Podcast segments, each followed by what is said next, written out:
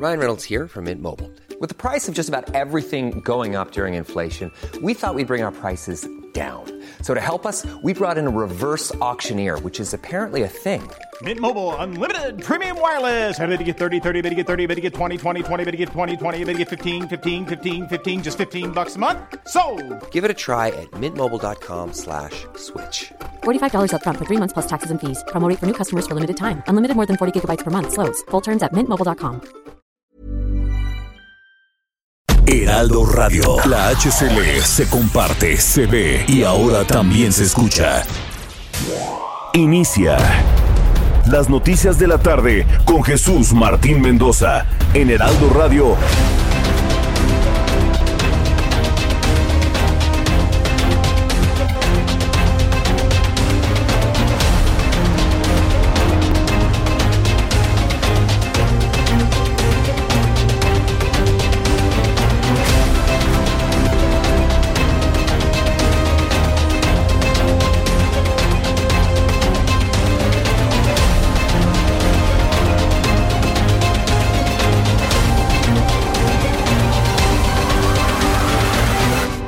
Las 6 de la tarde en punto, hora del centro de la República Mexicana. Me da mucho gusto saludarle, bienvenido, muy buenas tardes. Iniciamos el Heraldo Radio de esta tarde del viernes 25, este, 26 de febrero. Hoy es viernes 26 de febrero del año 2021.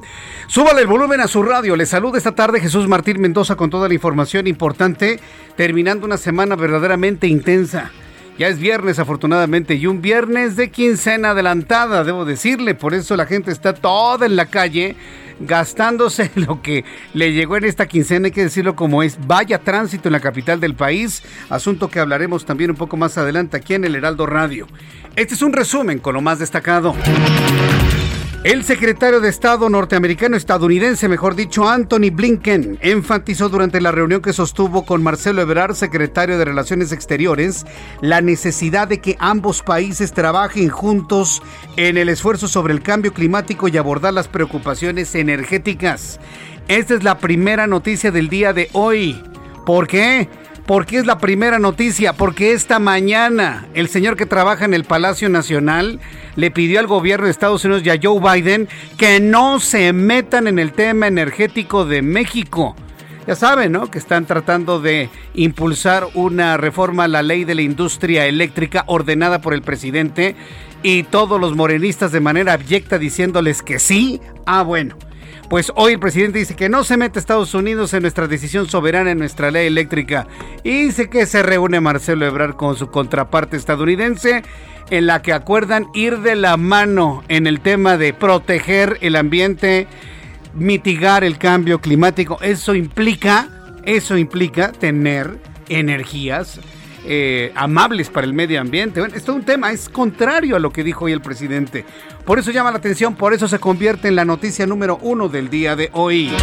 También le informaré que la Alianza Federalista refrendó su apoyo al gobernador de Tamaulipas, Francisco García Cabeza de Vaca, ante la solicitud de desafuero en su contra, la que calificaron como una embestida orquestada desde el Palacio Nacional y lamentaron que el régimen del presidente de este país use a las instituciones para someter políticamente a sus opositores. Silvano Aureoles, gobernador de Michoacán, dijo lo siguiente en torno al caso Cabeza de Vaca. Es muy lamentable, inaceptable, el uso de las instituciones, de los instrumentos del Estado Nacional para someter o silenciar los adversarios políticos. Eso es un retroceso de décadas. Por nos vamos a defender y vamos a respaldar y a defender al gobernador Cabeza de Vaca. Esto fue lo que dijo Silvano Aureoles. Pero a ver, señores de la oposición, pónganse abusados, buzos. Es increíble que mejor la prensa y los analistas hayan ya advertido eh, el, que se haya violentado el debido proceso. Ya violentando el debido proceso. ¿En qué se violentó el debido proceso? En la información que dio a conocer el señor Hertz Manero en la mañanera. Haber anunciado esto, violentó el debido proceso y por lo tanto el asunto se tiene que caer. Así de fácil independientemente del que se, del señor sea culpable, que con base en algunas investigaciones parece que sí tiene que revisarse muchas de las cosas que ha hecho en los últimos años, pero no a manera de venganza política, no a manera de moneda de cambio por el voto, no eh, pasando por encima del debido proceso y no pasando por encima de la presunción de inocencia. Como se ha violentado todo eso, El caso se puede caer, ¿eh? independientemente de que Cabeza de Vaca pudiese ser responsable de algunos de los señalamientos. Han violentado el debido proceso y ahí es donde queremos ver a la oposición trabajar. Trabajar de la mano precisamente para que se puedan defender estos aspectos que enarbolaron en el pasado. Ya lo vamos a platicar más adelante aquí en el Heraldo Radio. Y además, elementos de la Fiscalía General de la República arribaron a la Cámara de Diputados para presentar seis cajas de cartón. Este, nada más vimos cajas de cartón decían que adentro había pruebas en las que sustentan la solicitud de juicio de procedencia o desafuero contra el gobernador de Tamaulipas, Francisco Javier García Cabeza de Vaca. Esto de las cajas que vienen en diablitos es una historia muy vieja en México. Usted abre la caja y viene una foja en cada caja, ¿no? Viene una foja, una hoja. Y así llegan así con diablitos, ¿no? Son las pruebas, ¿no? Y en cada caja viene una sola hoja. Así se las gastan en la política finalmente, que a veces de verdad dan, ganas, dan ganas de no hablar absolutamente nada de eso. El Instituto Nacional Electoral reveló que no cuenta con dinero para organizar la consulta ciudadana para juzgar a los actores políticos del pasado, programada para agosto de este año, ni para preparar la consulta de revocación de mandato de el señor que gobierna este país en el año 2022. Así lo dejó en claro. No hay dinero para eso, ¿eh? No hay dinero para los caprichos de López Obrador, ni para el 2022, ni para el mes de marzo de este año. Así lo dijo Lorenzo Córdoba, consejero presidente del INE. Estamos enfrentando un año con un eh, déficit presupuestal que es inédito para un año de organización de elecciones federales. Nunca había habido un recorte como el que se aplicó. En efecto, esta, este, este, este instituto tiene la obligación, el mandato constitucional, luego de la convocatoria emitida por el Congreso de la Unión, de realizar una consulta popular que hoy no tiene un fondeo de recursos. Eh, y eso nos coloca en una situación compleja, para decirlo menos. Muy bien, Lorenzo Córdoba. Muy bien. La verdad es que yo siempre critiqué a Lorenzo Córdoba porque hubo un tiempo en que le sobraba dinero al INE, y en ese entonces Instituto Federal Electoral, y querían construir dos torres de oficinas ahí en sus oficinas de Tlalpan. A mí no se me ha olvidado el asunto, ¿eh, don Lorenzo? A mí no se me ha olvidado el asunto que hubo un tiempo en que el INE le sobraba tanto el dinero que hasta dos torres de oficinas querían construir ahí en el viaducto Tlalpan. Ahora dice que no tienen dinero. Me da mucho gusto que le haya contestado así al presidente porque no podemos estarnos gastando el dinero ni en oficinas ni en elefantes blancos, que finalmente eso era el proyecto inmobiliario del hoy Instituto Nacional Electoral, ni tampoco en caprichos de un hombre que es nuestro administrador, porque no es otra cosa es nuestro administrador, es nuestro empleado, nosotros le pagamos con nuestros impuestos. Entonces, bien, bien Lorenzo Córdoba, hoy le ponemos palomita verde al consejero presidente del INE. Y por acuerdo de las partes, el juez de control del reclusorio sur Alejandro Villar determinó diferir a la, la, audiencia del caso de la exsecretaria federal Rosario Robles para el próximo 26 de marzo a las 10 de la mañana, tiempo en el que la defensa presentará una propuesta a la Fiscalía General de la República para llegar a un acuerdo.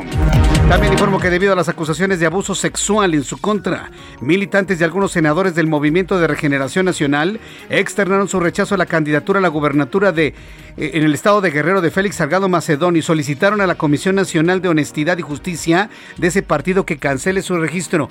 ¿Qué nota usted en esta nota? ¿Qué nota usted en esta información? ¿Qué es lo que detecta? Algo que me parece que es importantísimo. ¿Quitar a Félix Salgado Macedonio? No, hombre, eso ya lo sabemos aquí que hay senadores del Movimiento de Regeneración Nacional que no quieren a Félix Salgado Macedonio. Esa es la nota. Hay disidencia en Morena y yo sigo insistiendo que esa disidencia tiene que ser fuerte, tiene que ser valiente. Van a encontrar mucho apoyo los disidentes de Morena aquellos que creyeron que este partido de izquierda era para beneficiar a la sociedad y no nada más a unos cuantos. Eso es lo que me parece destacado de esta nota, que hay gente dentro de Morena que tampoco quiere a Félix Salgado Macedonio. Es decir, hay una disidencia ya clara, visible, existente. Y yo les digo desde aquí, señores, agarren fuerza se van a encontrar con una sociedad que los va a apoyar. El titular de la Agencia Digital de Innovación Pública de la Ciudad de México, José Merino, advirtió que las escuelas privadas de la capital retomen las clases presenciales a partir del lunes 1 de marzo, como lo han anunciado, serán sancionadas por el Instituto de Verificación Administrativa. Ninguna escuela puede abrir las puertas a ningún alumno. Que le quede claro eso a las escuelas particulares. Y si están pensando que van a perder el negocio, pues no sé, vendan tortas o, a ver qué hacen. pero no van a exponer ni a los niños, ni a los maestros, ni al personal administrativo. Que quede bien claro. Hoy el gobierno capitalino y el gobierno federal le advierte a las escuelas particulares que se atrevan a presionar a los padres de familia con que lleven a sus niños a la escuela para no perder registros, subvenciones, apoyos, eh, lo que usted guste y mande, los van a cerrar el Instituto de Verificación Administrativa. Así lo advirtió el señor Merino. Se les comunicó pues, que aquí, como en el resto del país y como en el resto de, la inmensa mayoría de países en los que tienen niveles de, digamos, de casos activos similares a los que tenemos aquí, pues sería hasta el semáforo verde. Y se les manifestó, eh, por supuesto, que si el lunes alguna de ellas realiza actividades, pues el INVEA eh, hará los recorridos y tomará las medidas que, eh, que, debe tomar, que en este caso sería clausurar actividades presenciales. ¿no? Atención padres de familia, que nadie los presione, que no los estén confundiendo. Es que me mandaron un WhatsApp, olvídese, que le manden WhatsApp, correos electrónicos, nada. Padre de familia, que no lo presione la ANEP la Asociación Nacional de Escuelas Particulares. No hay regreso a clases el lunes. Los niños van a seguir tomando sus clases en línea y los de escuelas públicas a través de la televisión y de la radio. Punto. No hay regreso a clases, así lo ha establecido la Secretaría de Educación Pública y la Secretaría de Educación del Gobierno de la Ciudad de México. Le informo que la Secretaría de Hacienda y Crédito Público duplicará a partir de mañana y hasta el 5 de marzo el estímulo fiscal al impuesto especial sobre producción y servicios IEPS para la gasolina magna y reactivó este mismo para la gasolina premium para mantener estabilidad en el precio de estos combustibles. Por su parte, el diésel tendrá un estímulo de 14.33. Mire, cambia la configuración en cuanto a la conformación del precio de los combustibles, pero siguen igual de caros. Tenemos una gasolina premium que ya raya los 23 pesos por litro en algunas partes del país y el diésel ya lo llegamos a ver en 24.50. Entonces, nada que ver. ¿eh? Eh, esta información de alguna manera nos dice que tanto se paga de impuesto por cada litro de combustible, pero en realidad otra vez la gasolina está carísima. ¿Por qué? Por la apreciación del dólar. Yo quiero ver a todas las focas aplaudidoras del presidente que me decían hace unos meses, mira, ve Jesús Martín, ya nuestro presidente nos bajó la gasolina 15 pesos. No, señores, fluctúa con base en el tipo de cambio. Y mientras Donald Trump estaba en los peores momentos y la incertidumbre era enorme en los Estados Unidos, bajó el tipo de cambio y bajó el precio de la gasolina. Ahora que Joe Biden ya es presidente y ha dado certezas jurídicas, se aprecia el dólar y ¿qué pasa? Sube la gasolina. Ahí a todos se les cayó el internet, ¿verdad? A todos los que decían que, ay, que la gasolina bien barata, se les cayó el internet, como ve. Gasolina 21 pesos en promedio la verde en 22 hasta 23 pesos la roja y hasta en 24 pesos el diésel, dependiendo la zona geográfica en la República Mexicana. Este viernes el Consejo de Seguridad de la ONU aprobó una resolución que exige que todas las partes en conflicto implementen de inmediato una pausa humanitaria prolongada para permitir el suministro de sin interrupciones de las vacunas contra el coronavirus y la inoculación de millones de personas en zonas en conflicto. También le informaré en las noticias internacionales que este viernes la Casa Blanca en Estados Unidos dijo que ese país envió un mensaje inequívoco al realizar incursiones aéreas contra los milicianos por pro-iraníes en Siria. La portavoz Jen Psaki aseguró que el presidente Joe Biden está enviando un mensaje inequívoco de que actuará para proteger a los estadounidenses y que cuando hay amenazas tiene el derecho a actuar en el momento y de la manera de su elección. Nada de esto pasó con Donald Trump. ¿eh? Todo el mundo decía, ay, que Donald Trump, la tercera guerra mundial, tiene el dedo en el botón. Dígame usted cuántos conflictos como este inició Donald Trump en sus cuatro años de mandato. Habrá sido el peor presidente de Estados Unidos, pero conflictos de este tamaño bélicos, ninguno, ¿eh?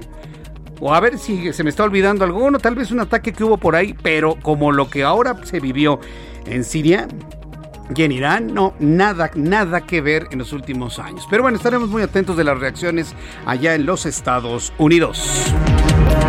A 6 de la tarde con 13 minutos vamos con nuestros compañeros corresponsales en la República Mexicana. Juan David Casillas, nuestro corresponsal en Veracruz, nos informa. Adelante, Juan David. Hola, ¿qué tal? Muy buenas tardes. Jesús Martín, te saludo con mucho gusto también a todo el auditorio y eh, comentarte que cerca de 230 centros deportivos de Jalapa, la capital de Veracruz, cerraron sus puertas de manera definitiva por la crisis sanitaria derivada de la pandemia del COVID-19. Pude platicar con el presidente de la Liga Jalapeña, Enrique Aburto, y nos mencionaba que durante casi siete meses permanecieron cerrados los espacios, lo que generó despidos de personal, endeudamiento y, en algunos casos, la quiebra. El entrevistado también nos detalló que los cierres definitivos se presentaron en gimnasios, academias de zumba, escuelas de fútbol dojos de karate, instalaciones de box y hasta en espacios de lucha libre. También el representante de los centros deportivos indicó que actualmente estos espacios operan con un aforo del 35% para el cumplimiento de las medidas sanitarias y así evitar contagios de coronavirus. Cabe recordar que Jalapa se encuentra en semáforo color naranja de riesgo alto de contagio, con 4.231 casos positivos, 654 defunciones y 749 casos sospechosos. Para finalizar, comentarte, Jesús Martín, que el estado de Veracruz se encuentra en semáforo naranja, con eh, más de 54.700 casos positivos en 209 de los 212 municipios y además se contabilizan casi 8.000 defunciones por este coronavirus, Jesús Martín. Este es el reporte. Gracias por la información, Juan David. Hasta luego, buenas tardes. Hasta luego, muy buenas tardes. Saludo con muchísimo gusto a Daniela García, nuestra corresponsal en Monterrey, Nuevo León. Adelante, Daniela. Muy buenas tardes, Jesús Martín. Te saludo con muchísimo gusto desde Monterrey, Nuevo León, donde hoy se dio pues una reunión más de la Alianza Federalista, en donde los gobernadores que son parte de esta alianza dieron a conocer que apoyarán de forma total al gobernador eh, Javier Francisco Javier Cabeza de Vaca. Eh, tras sostener una reunión por la mañana eh, aquí en Nuevo León, el gobernador de Michoacán, Silvano Aureoles, leyó una carta que presentó la alianza en defensa del gobernador de Tamaulipas. Esto pues después de que se diera a conocer que la Fiscalía General de la República busca un juicio político contra el gobernador tamaulipeco y pues finalmente los, los gobernadores dieron a conocer que es inaceptable que se utilicen las instituciones para someter a los adversarios políticos del gobierno federal, como es el caso no solo de Cabeza de Vaca, sino también de la Auditoría Superior de la Federación en los últimos días. Aseguraron que los gobernadores de la Alianza Federalista expresan su absoluto respaldo al gobernador Cabeza de Vaca de Tamaulipas. Es inaceptable y no permitirán que se utilicen las instituciones del Estado mexicano para someter adversarios políticos. Aseguran, nos defenderemos y vamos a defender a cualquier integrante de la alianza ante cualquier amenaza o ataque desde el poder central. Aunado a esto, si me permite, Jesús Martín, te platico que también durante esta reunión hablaron sobre la carta enviada por el presidente Andrés Manuel López Obrador, donde le pidió a los gobernadores no entrometerse en temas electorales en los próximos meses ante lo que los gobernadores alertaron que cumplen con la constitución política de México, por lo que aceptaron la invitación al llamado acuerdo por la democracia, pero en serio y sin dobleces. Se trata de un acuerdo de neutralidad al que se someten por ser gobernadores constitucionales, sin embargo, pues pidieron que esto se mantenga por todas las partes que firmarían este acuerdo. Correcto, bueno, pues estaremos atentos de más reacciones de esta alianza federalista. Muchas gracias por la información, Daniela. Al contrario, muy buenas tardes. Hasta luego, muy buenas tardes. Nuestra compañera Daniela García. Si usted me escucha en digitales en Monterrey, Nuevo León, le recuerdo que estaremos en el 90.1 de FM en punto de las 7 de la noche allá en Monterrey para que le avise a todas las personas que usted conozca que las noticias a partir de las 7 en el Heraldo Radio en el 90.1 de FM. Claudia Espinosa es nuestra corresponsal en el estado de Puebla. Adelante Claudia, te escuchamos. ¿Cómo estás, Jesús Martín? saludo con gusto a los amigos del Heraldo Media Group. Pues déjame comentarte que este día, pues ya no hubo vacunas para las personas mayores de 60 años en la región de San Andrés Cholula, a pesar de que, pues en los siete puntos de distribución que se pusieron por parte del gobierno federal, todavía llegó la gente, gente que estuvo por espacio de ocho horas, durmieron ningunos, incluso algunos durmieron afuera de estas instalaciones y simplemente, pues no salió nadie del ISADI a avisarles hasta que finalmente, pues eh, tuvo que llegar personal de la Secretaría de Salud Estatal a decirles que ya se habían acabado las dosis que el gobierno federal había enviado. Más tarde, el gobernador Miguel Barbosa pues pidió una disculpa pública a todas estas personas que llegaron y que se fueron sin la vacuna y recalcó que hace falta una mayor organización de parte de las autoridades federales para este tipo de vacunación porque apenas está empezando e inclusive pues pedía que se les permitiera a los estados tener parte de esta organización para evitar este tipo de aglomeración de personas. Es la información desde Puebla. Muchas gracias por esta información, Claudia Espinosa. Muy buenas tardes. Hasta luego, muy buenas tardes. Son en este momento ya las 6 de la tarde con 18 minutos hora del centro de la República Mexicana. Hace unos instantes ha confirmado Marcelo Ebrard, Marcelo Ebrard, quien es el secretario de Relaciones Exteriores, Marcelo Ebrard ha confirmado un primer encuentro entre el presidente mexicano y el presidente estadounidense. Marcelo Ebrard, secretario de Relaciones Exteriores, ha tuiteado, próximo lunes 1 de marzo, se realizará la primera reunión bilateral de los presidentes de México Andrés Manuel López Obrador y de los Estados Unidos Joe Biden. Estaré informando temas y participantes de ambos gobiernos. Una nueva etapa de cooperación se inicia, ha tuiteado Marcelo Ebrard. Vaya, qué noticia. Y todo esto lo ha logrado el propio Ebrard. ¿Por qué? Porque se reunió con su contraparte, el secretario de Estado, en donde llegaron acuerdos para hacer de la industria eléctrica mutua entre México y los Estados Unidos una industria amable con el medio ambiente, sustentable y que proteja el medio ambiente. Lo que no quería Donald Trump lo está aplicando Joe Biden. Ahí tenemos a un Joe Biden apretando al presidente mexicano. Vamos a ver si el próximo lunes le dice lo que hoy les dijo en la mañana, que no se metan con la industria eléctrica mexicana, que no se metan con Bartlett Prácticamente eso fue lo que dijo en la mañana el presidente López Obrador. Bueno, pues Marcelo Ebrard ya le hizo una, una reunión, ya le consiguió la reunión para el próximo lunes. Va a ser sin duda la noticia importante, previo, durante y después de ese encuentro. Va a ser bilateral, ¿eh? No creo que alguien va a venir a México o si el presidente de este país se va a ir a los Estados Unidos. De ninguna manera. Va a ser virtual, pero créame que va a ser lo más interesante para el próximo. Va a rivalizar el encuentro Biden-López Obrador con la comparecencia de David Colmenares, el auditor superior de la federación. Va a ser un lunes, bueno, como decimos en el argot periodístico, un lunes sabroso de información.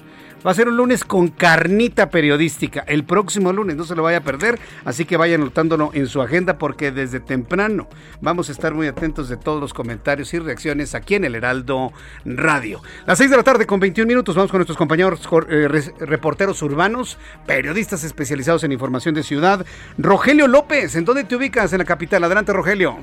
Muchas gracias, Jesús Martínez. Es un placer saludarte a ti a todo el auditorio. Y bueno, justamente en la calle de Jerusalén y Avenida Escapozalco, esto en el centro de Escapozalco, una persona se acaba de, bueno, pues aventar al vacío y tenemos la movilización de los servicios de emergencia hasta esta zona. Tenemos protección civil de la alcaldía de Escapozalco, los cuales atienden a esta desafortunada persona, la cual ha quedado gravemente herida.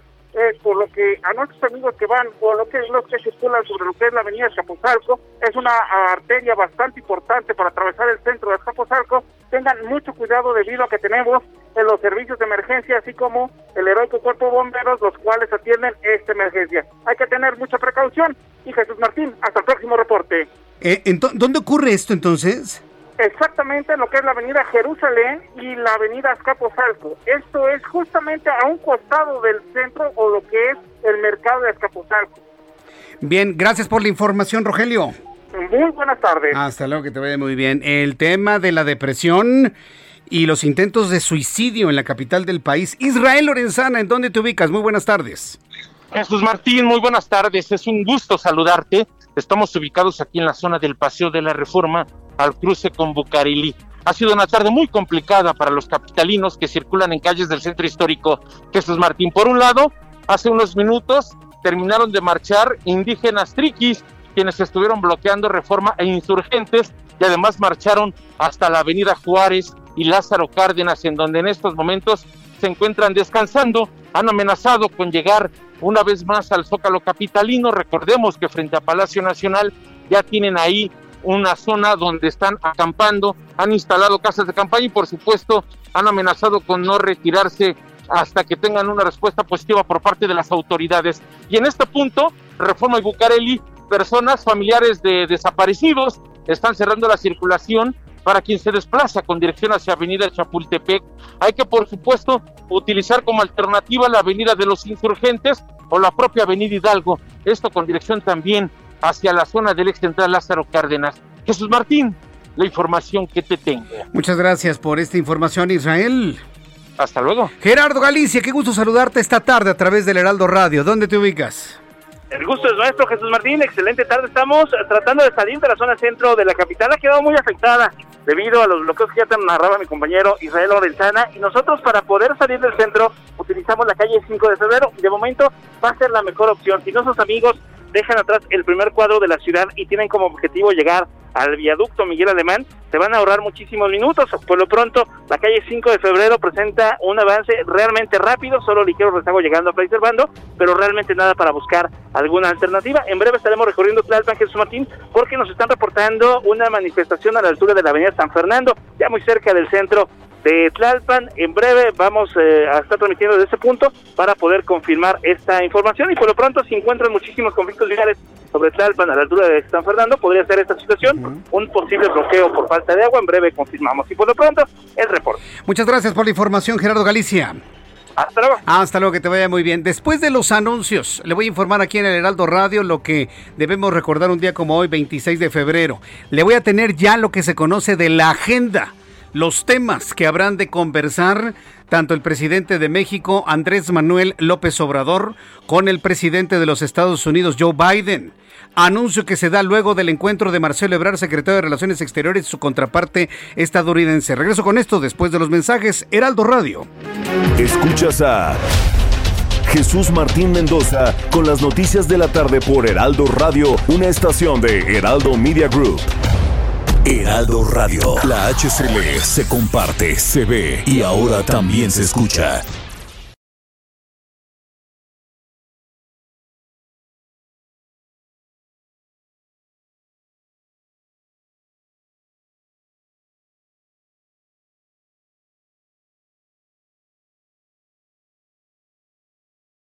Heraldo Radio. La HCL se comparte, se ve y ahora también se escucha. Escucha las noticias de la tarde con Jesús Martín Mendoza. Regresamos. Hola, hola, ¿qué tal amigos del Heraldo Radio? Un gusto estar con todos ustedes aquí en las noticias de la tarde con Jesús Martín Mendoza. Pues justamente en este momento tenemos que hablar del rejuvenecimiento de nosotros, de nuestra piel, de nuestros órganos, de esa vacuna antivejez, porque podría ser una vacuna suiza, ¿no es así, mi querida Pausazo? Claro que sí, mi Moni, porque si todas las personas que nos están escuchando quieren lucir 10 años más jóvenes, yo les tengo la respuesta. Escuchó bien, 10 años, esto es una vida de verdad. Es impresionante, porque hay muchas veces que salimos y decimos, ay, ya son las 12 del día y estoy muerta, ¿qué está pasando? O que nos vemos al espejo y decimos, esta ruguita yo no la tenía, esta manchita tampoco, ¿cómo lo soluciono con este tratamiento de rejuvenecimiento celular? Que es una potente bomba de antioxidantes que le va a ayudar a sentirse bien de adentro hacia afuera. ¿Qué va a hacer?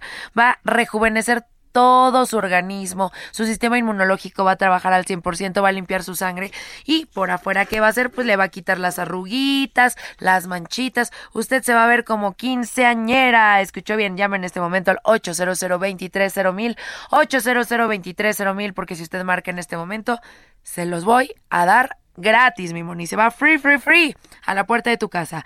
800 mil para tener este maravilloso tratamiento de rejuvenecimiento celular. Usted va a recuperar su energía, se va a sentir espectacular, spectacular. 800 mil se va gratis a la puerta de tu casita. Solo tienes que pagar los gastos de manejo y envío. ¿Cómo ves, mi moni? Muy bien, pues solamente. La verdad es que es un gran regalo, una buena oferta la que nos estás mencionando, Pausazo. Y está terminando el mes y es viernes, hay que marcar. Anímense, amigos. Muchas gracias, Pau. Gracias a ti, mi Moni. Regresamos a las noticias de la tarde con Jesús Martín Mendoza. Muchas gracias.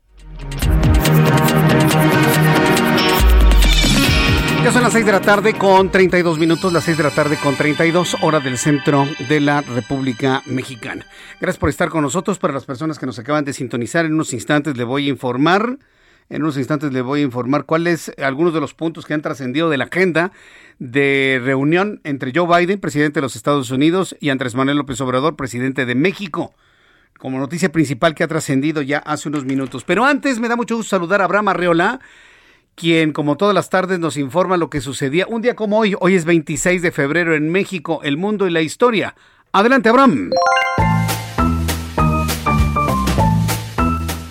Amigos, bienvenidos. Esto es un día como hoy en la historia. 26 de febrero. 1869. En Cuba, la Asamblea Patriótica de Camagüey declara abolida la esclavitud. 1986, el cineasta español Jaime Chavarri estrena la película El Río de Oro.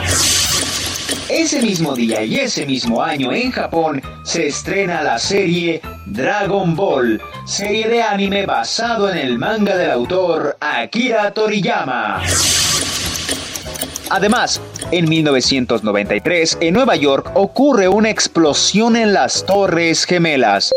Mientras tanto, en México, en 1863, el gobierno del presidente Benito Juárez emite el último decreto de las leyes de reforma, por el cual extinguen todas las comunidades religiosas. También, en 1973, se emite por primera vez en nuestro país un capítulo del Chavo del Ocho. En 2013 se crea el Instituto Nacional para la Evaluación de la Educación. Y en el 2013 también, en el Aeropuerto Internacional de la ciudad de Toluca del Lerdo, la policía detiene a Elvester Gordillo por el delito de operación de recursos de procedencia ilícita en aquellos tiempos. Además, es el Día Mundial del Pistacho. ¡Ay, qué buen pistacho! Amigos, esto fue un día como hoy en la historia. Gracias. ¿Día del pistacho o de los pistaches? Son buenísimos. Los, ¿Te gustan a ti, Orlando? Los pistaches son buenísimos, la verdad.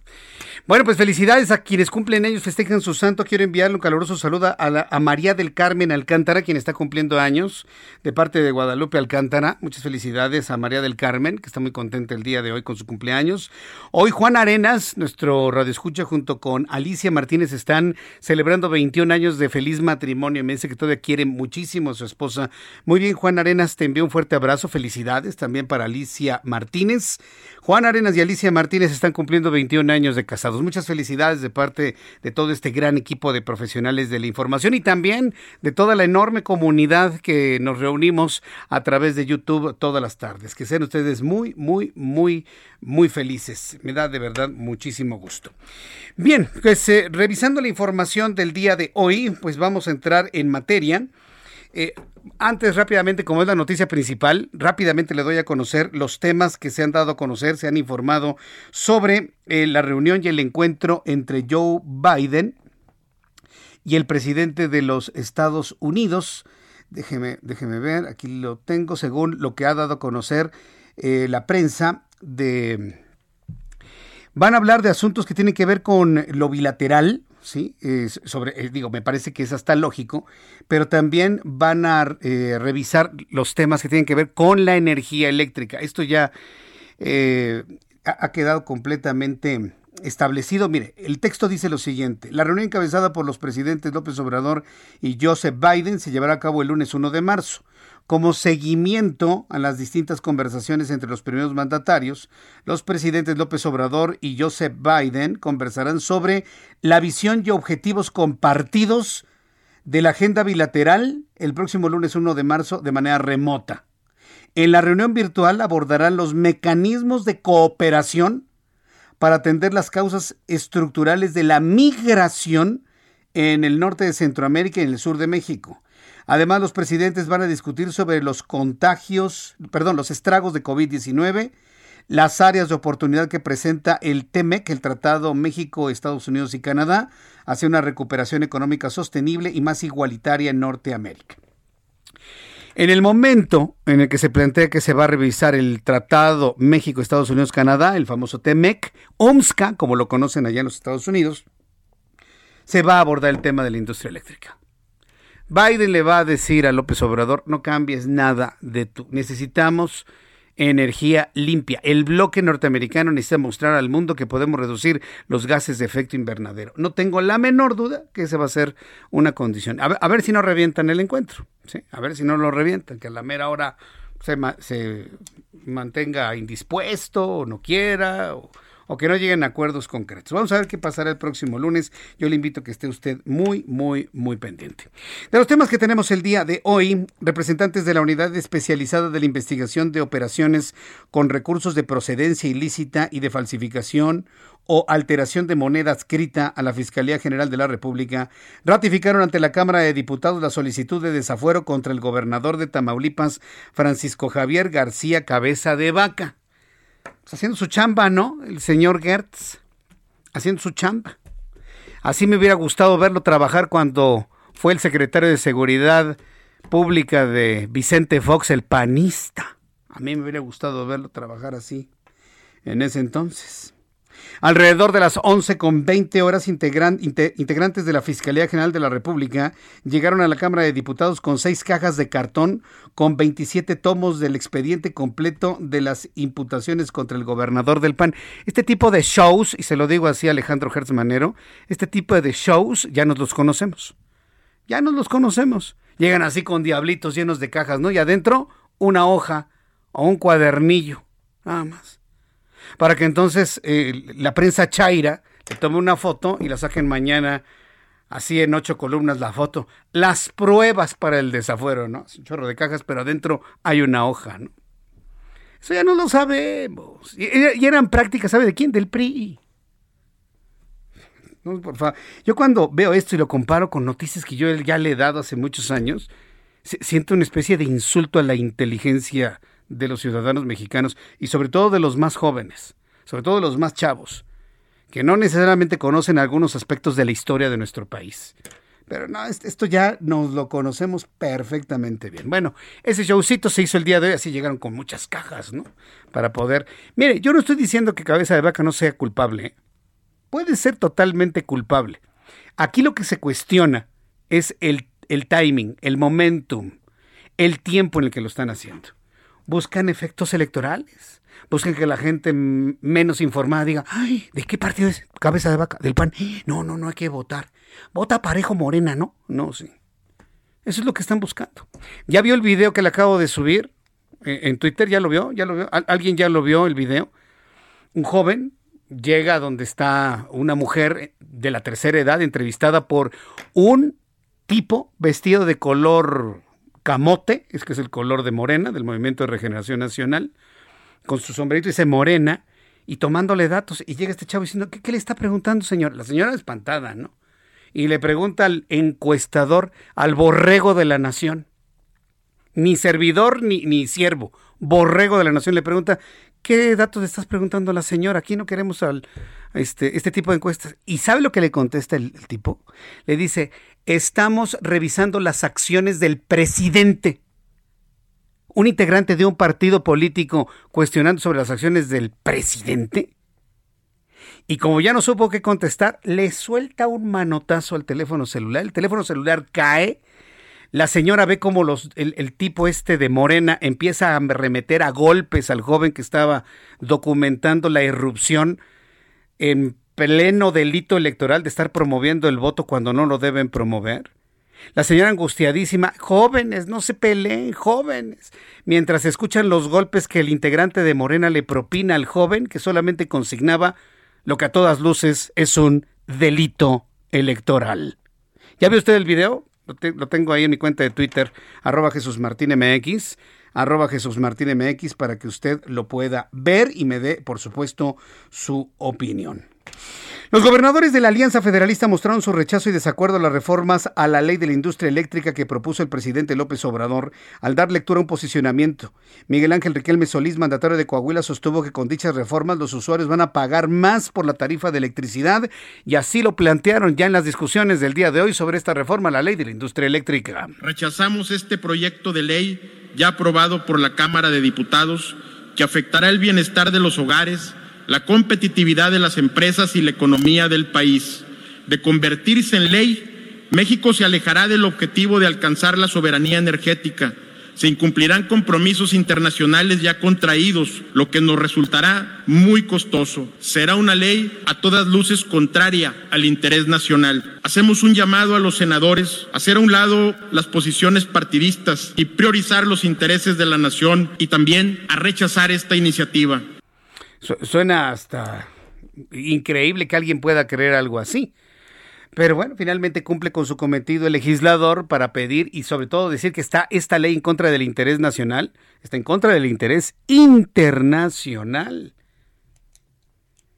Lanzar dioxinas y furanos por la quema de combustibles a la atmósfera es simple y sencillamente inaceptable.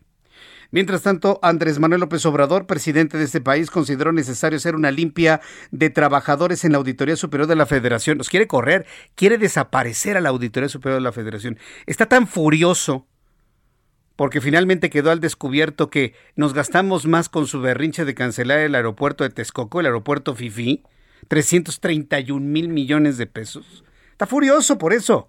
Lo demás de la cuenta pública 2019 no le importa. el asunto del aeropuerto que lo deja pero muy, muy, muy, muy mal parado. Quiere correr a la gente de la Auditoría Superior de la Federación, a, la, a los auditores, a la gente que hizo su trabajo, nada más. Los quiere correr. Ese es el hombre por el cual votaron 30 millones de mexicanos. Muchos de ellos incautos, por cierto. Quiere correr a la gente que hizo su trabajo, ni más ni menos. Nada más. Luego de que sostuvo que el informe inicial de la cuenta pública está plagado, dice él, de irregularidades y de mala fe. Subrayo, dice él. Además, reiteró su llamado a la Cámara de Diputados para tomarse su tiempo e investigar el origen del error en el reporte. Para él es un error. Pero yo le puedo decir, como dice el dicho, palo dado ni Dios lo quita, ¿eh? Palo dado ni Dios lo quita. Esto fue lo que dijo el presidente de este país esta mañana.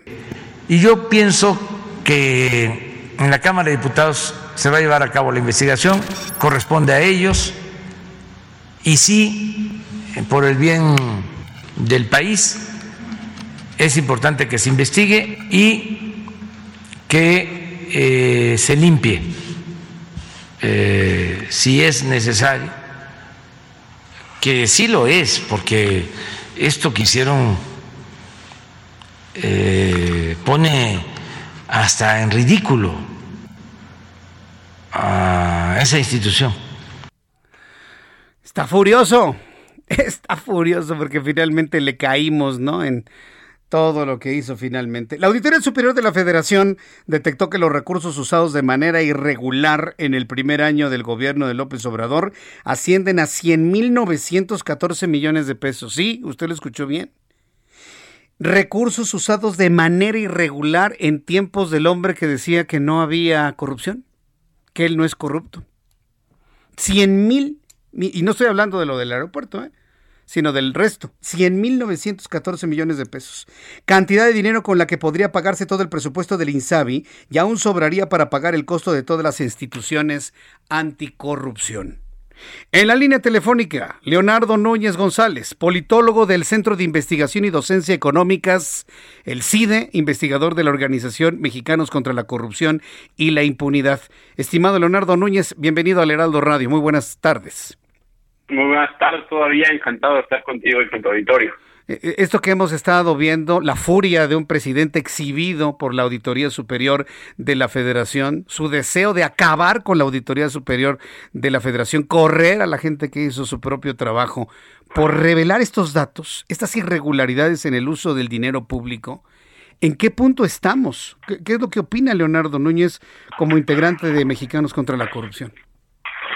Claro, eh, eh, creo que todos todo los antecedentes que nos acabas de dar eh, nos ayudan a identificar que los hallazgos de la auditoría necesariamente generan incomodidad porque necesariamente buscan y han logrado identificar irregularidades en el uso de los recursos públicos. no habíamos escuchado de ella porque la, primera cuenta pública del presidente Andrés Manuel López Obrador pues no había sido sometida a evaluación todavía. Eh, habíamos tenido una primera entrega parcial, luego por coronavirus se había eh, retrasado la segunda entrega y es hasta este momento que, que las identificamos, ¿no? Y esta cifra que mencionas, pues no es trivial, porque se trata de 100 mil millones de pesos que se han usado irregularmente y que la auditoría eh, tiene la evidencia documental de que de cada uno de los pesos que señala que han sido usados irregularmente. Y hasta este momento, si revisamos las cifras de eh, cuánto se ha aclarado, cuánto se ha recuperado, eh, solamente, eh, más bien el 98.1% de todos los señalamientos de la auditoría se mantienen firmes. Es decir, el presidente no ha presentado datos, no ha presentado evidencias, no ha presentado documentos que desmientan el señalamiento de la auditoría. Y esto eh, es, el punto fundamental en el que tenemos que poner atención porque en las estimaciones de los costos del aeropuerto y, y todo lo que generó el conflicto durante esta semana, nos hizo perder de vista esos 100 mil millones de pesos que están repartidos en decenas de modus operandi, en decenas de irregularidades en los estados, en las dependencias, en los programas principales de esta administración, en sus obras de infraestructura y en sus prioridades de gasto, eh, que por concentrarnos en esta, en esta, en esta discusión eh, bizantina, pues hemos perdido el foco, ¿no? Y justamente creo que es algo en lo cual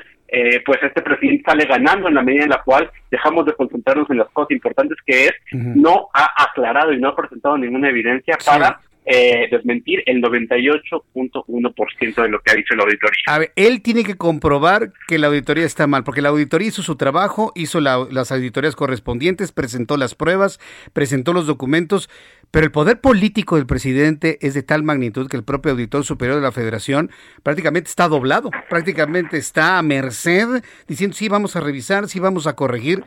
Pero a mí la parte que, me parecería totalmente inverosímil es pasar de 331 mil millones de pesos en el caso del aeropuerto, más estos 100 mil, a que diga la auditoría que hubo ahorros, porque finalmente eso es lo que quiere políticamente el presidente para promover su voto el próximo 6 de, de junio. Que la gente piense que en este gobierno hay ahorros y que no hay corrupción, cosa que no se puede sostener bajo ningún elemento. Es decir, eh, ¿ante qué situación tendría que entrar el presidente para comprobar que la auditoría está mal? ¿Él lo tiene que hacer? Lo, lo tienen que hacer las entidades que han sido auditadas, ¿no? Entonces, eh, primero aquí hay que hacer una, una separación. Esos 100 mil millones no todos corresponden directamente al gobierno federal, sino que la parte más importante eh, dependen de las del gasto federalizado. 56 mil 64 millones de pesos irregulares detectados por la auditoría es de dinero federal que se transfirió a las entidades federativas y a los gobiernos locales. Pero aquí hay una parte eh, que vale la pena eh, señalar y destacar, que es que si consideramos eh, cuáles son los estados que, que acumulan esas irregularidades, en los primeros lugares están las entidades gobernadas por Morena y, a pesar de que ellos solamente controlan siete gobiernos estatales, son responsables por el 43% del dinero irregular identificado por la auditoría en el gasto federalizado. Es decir, las entidades de Morena acumulan 24.519 millones de pesos que no han aclarado. Entonces, esa es una primera parte. No, no, no. La, sí, la, segunda parte, ¿cuál es? La segunda sí ya corresponde directamente al gobierno, al gobierno federal y en este caso eh, hay diferentes formas de verlo, pero una forma de explicarlo rápidamente es que hay 37 mil millones de pesos de irregularidades en el gasto para desarrollo económico, donde destacan irregularidades de la Secretaría de Comunicaciones y Transportes, Pemex, CFE y Agricultura. Hay 7 mil millones de pesos adicionales de irregularidades en el gasto para desarrollo social, donde obviamente destaca la Secretaría de Bienestar con 3 mil millones de pesos. Eh, la Secretaría de Cultura sigue y aparece Educación Pública. Y finalmente eh, eh, hay irregularidades por 519 millones de pesos en el gasto de gobierno y aquí destaca la Secretaría de la Defensa Nacional, la Secretaría de Hacienda y Crédito Público y la Secretaría de Seguridad y Protección Ciudadana. Así es como se reparte este panorama y estas son todas las entidades que tienen que aclarar y eh, mostrar los documentos que desmientan a la auditoría que, otra vez, hasta este momento no se han presentado. ¿Visualiza usted algún tipo de error, Leonardo Núñez González, en el cálculo de, de estos, pues, ¿cómo llamarlos? Quebrantos, malos usos, irregularidades ¿Hay algún error? ¿Quiere sembrar la idea del presidente de que hicieron, cometieron un error de mala fe, politiquero, para poder eh, afectar su gobierno y darle beneplácito a los adversarios? ¿Ustedes advierten algo de cierto en todo esto que ha planteado el presidente de este país? No, creo que eh, eh, sin duda ningún, todos los trabajos son susceptibles de tener errores, nadie, nadie, ninguna institución funciona con precisión mecánica pero en el caso de los informes individuales de la, de la auditoría, estamos hablando del trabajo de funcionarios públicos que fueron a sentarse con las dependencias y que las dependencias les entregaron información, les, les entregaron datos y la auditoría mantuvo el señalamiento de que había cosas que estaban mal. Entonces, eh, aquí no estamos en un proceso de estimaciones de cuánto creemos que puede costar el aeropuerto, cuánto, cuánto eh, las diferentes metodologías para el cálculo de la pérdida, sino aquí estamos en este caso particular, en productos de auditorías específicas donde cada ciudadano puede entrar a ver por qué dice la auditoría que faltan X cantidad de millones de pesos en este programa, por qué, cómo, cómo ha logrado documentar que se le dieron pagos, por ejemplo, a personas que estaban fallecidas dentro de los programas sociales y todas estas evidencias de irregularidades que, eh, pues, afortunado o desafortunadamente se sostienen en la evidencia documental con la ausencia de ella que está en los informes de la auditoría. Entonces, eh, pues tenemos que trabajar con esta información y no con especulaciones.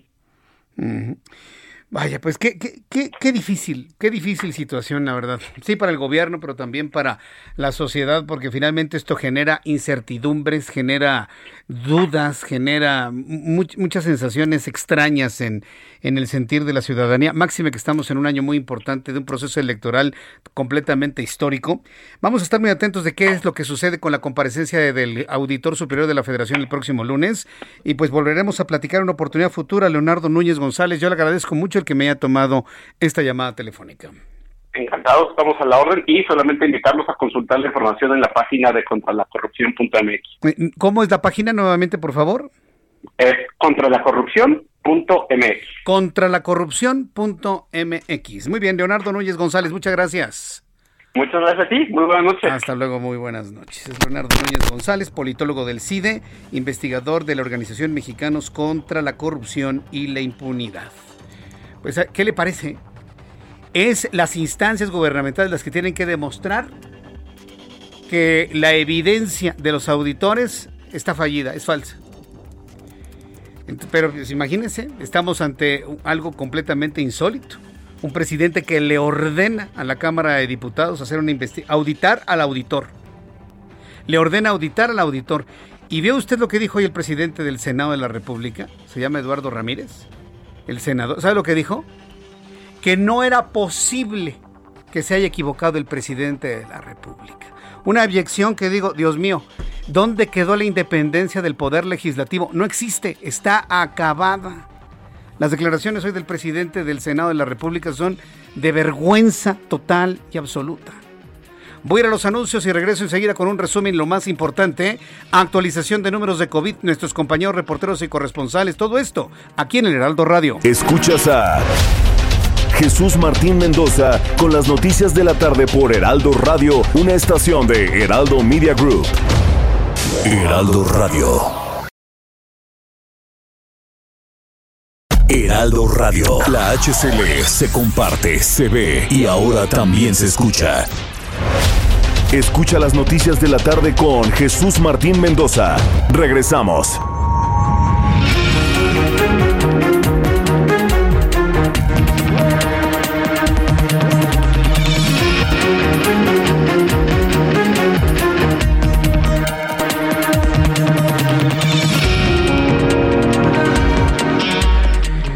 Son las 7 en punto, las 7 en punto, hora del centro de la República Mexicana. Le presento un resumen con las noticias más importantes.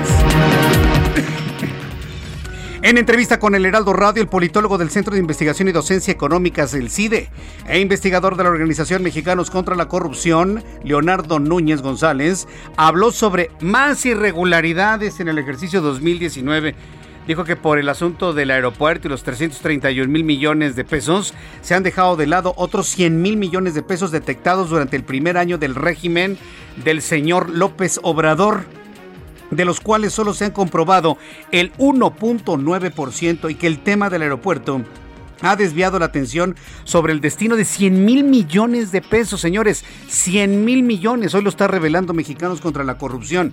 De esta manera lo planteó el investigador del CIDE se trata de 100 mil millones de pesos que se han usado irregularmente y que la auditoría eh, tiene la evidencia documental de que de cada uno de los pesos que señala que han sido usados irregularmente.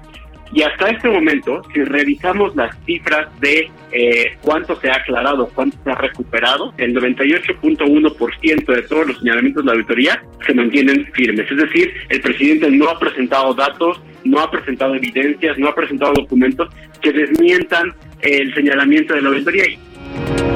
Senadores del Movimiento de Regeneración Nacional se han manifestado en contra de que Félix Salgado Macedonio sea el candidato de ese partido al gobierno de Guerrero. Surge la disidencia.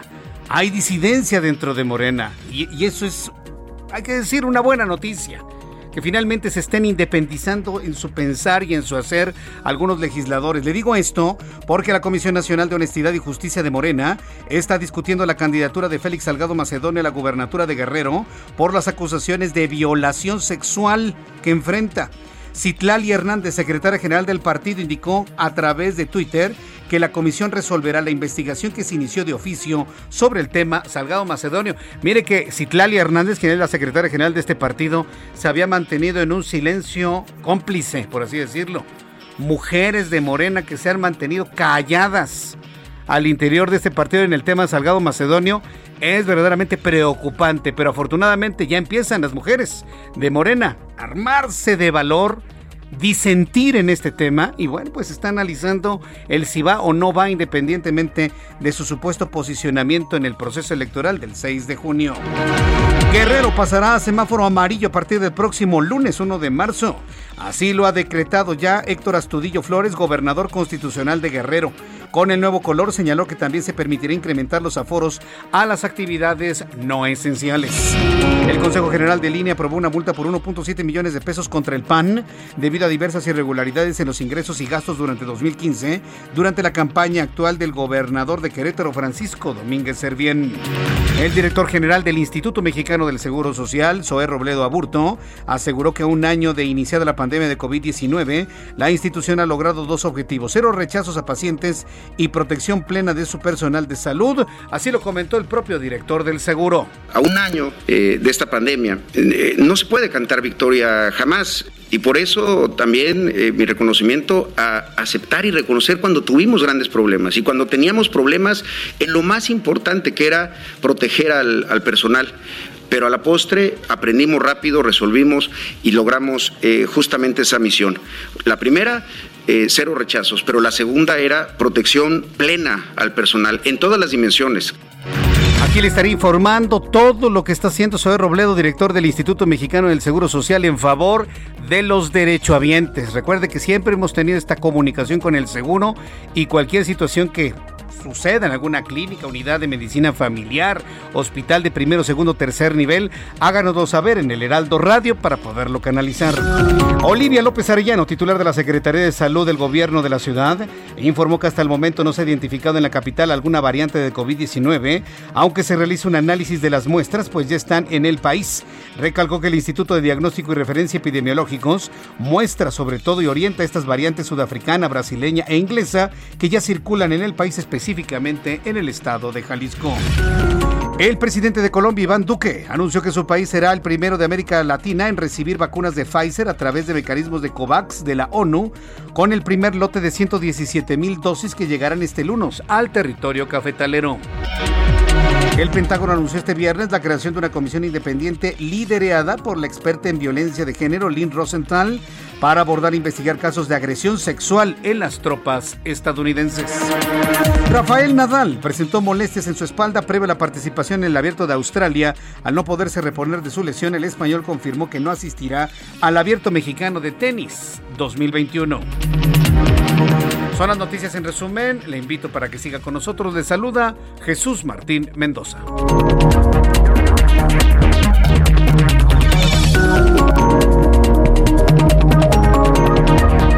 Las 7, 7, las 7 de la noche con 7 minutos hora del centro de la República Mexicana. Escuche usted el Heraldo Radio.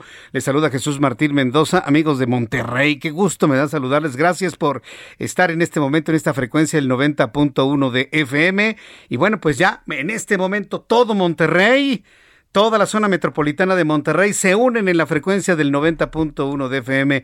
Gracias por su presencia y sobre todo por su preferencia. Muchísimas gracias por ello. Vamos con nuestros compañeros reporteros urbanos, periodistas especializados en información de ciudad. Rogelio López, qué gusto saludarte, bienvenido, muy buenas noches.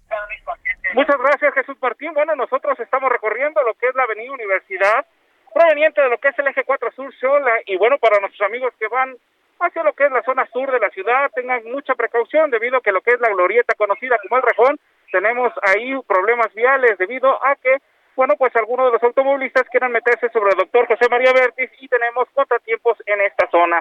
Superando este punto, bueno, vamos a poder avanzar sin mayor contratiempo hacia lo que es la zona de lo que es el eje 6 sur Ángel Urraza. También vamos a poder avanzar sobre lo que es la avenida Cuauhtémoc para los amigos que quieran llegar hacia la zona de Coyoacán. Bueno, vamos a tener retrasos a la vialidad debido a las obras que se están haciendo en esta parte de lo que es a partir del eje 7 a sur, municipio libre. Jesús Martín, este es mi reporte. Muchas gracias por esta información. Gracias, Rogelio López. Muy buenas tardes. Hasta luego, muy buenas tardes. Israel Lorenzana, ¿en dónde te ubicas, Israel? Adelante, te escuchamos. Jesús Martín, muchísimas gracias. Nosotros estamos ubicados esta vez en la zona de Izazaga y fíjate que continúan muchos problemas Hay que recordar que tenemos ya un plantón desde hace algunos días en la zona de Avenida Juárez, la calle de Madero y el ex central. Y bueno, pues en ese sentido los vehículos están siendo desviados y te has de imaginar los contratiempos que se registran para quien viene de la zona de viaducto.